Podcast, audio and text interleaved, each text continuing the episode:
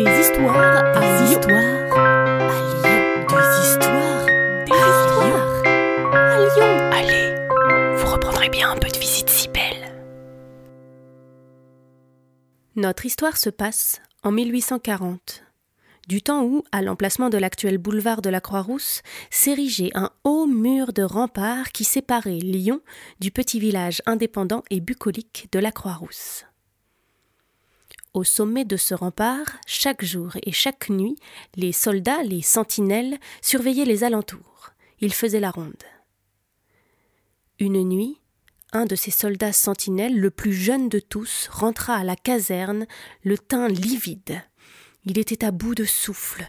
Il venait de voir la Dame Blanche de la Croix-Rousse. Affolé, il décrivit cette femme, tout de blanc vêtue, portant dans ses mains une coupe remplie d'eau.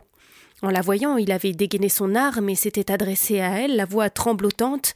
Qui vive Mais la dame, en blanc, tel un spectre, avait disparu instantanément. Les collègues du jeune soldat étaient dubitatifs. Eux aussi, en début de carrière, avaient eu quelques frayeurs. Quelque temps plus tard, à nouveau, la dame blanche apparut au même soldat. Cette fois, elle tenait une torche enflammée. Qui vive cria-t-il avec plus d'assurance. Et la dame blanche s'évapora. Le soldat rentra en trombe, on pouvait lire la panique dans son regard et tous commençaient à s'interroger. Il cherchait une explication. En vain. Puis, à nouveau, le jeune soldat interpella la dame. Qui vive Cette fois, le pain qu'elle portait dans le creux de sa main tomba au sol à sa disparition. Il rapporta la miche de pain aux soldats comme une preuve. Ils étaient stupéfaits. Quel sens cela pouvait-il avoir? L'eau pour la Saône la torche pour la lumière, le pain pour la nourriture. Cette femme devait être une apparition de la déesse Cybèle, grande déesse antique, déesse mère, déesse nourricière dont le culte rituel était lié à la Saône. Les soldats en étaient maintenant persuadés. C'était elle, c'était Cybèle. Mécontente d'avoir été chassée de la colline de Fourvière par la Vierge Marie, elle venait rôder sur la colline de la Croix-Rousse.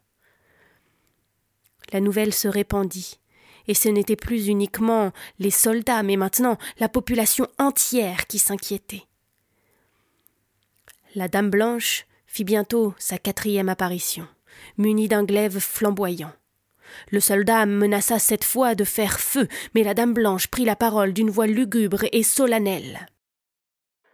Quand je suis passé près de toi, avec une coupe pleine d'eau, c'était l'inondation et tous ces désastres, tu vois. La torche signifiait la peste, le pain, la famine, et ce glaive, c'est la guerre. Malheur, malheur, malheur à vous tous. Fort heureusement, cette malédiction ne semble pas s'être abattue sur la ville.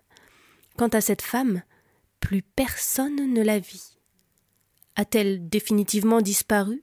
Se fait-elle plus discrète? Nul ne sait. Vous reprendrez bien un peu de visite si belle. Salut à vous Une gognandise, en parler lyonnais, c'est une plaisanterie. Ce podcast d'histoire, de légendes et de gognandises lyonnaises est proposé par les Visites Cybelles, visites théâtralisées et comptées à Lyon. Vous pouvez nous retrouver sur les réseaux sociaux, Facebook, Instagram et Twitter. Pour réserver des visites, rendez-vous sur notre site web, vous trouverez le lien en description. Et pour connaître les prochaines histoires, abonnez-vous. Sur ce, on vous dit à bientôt.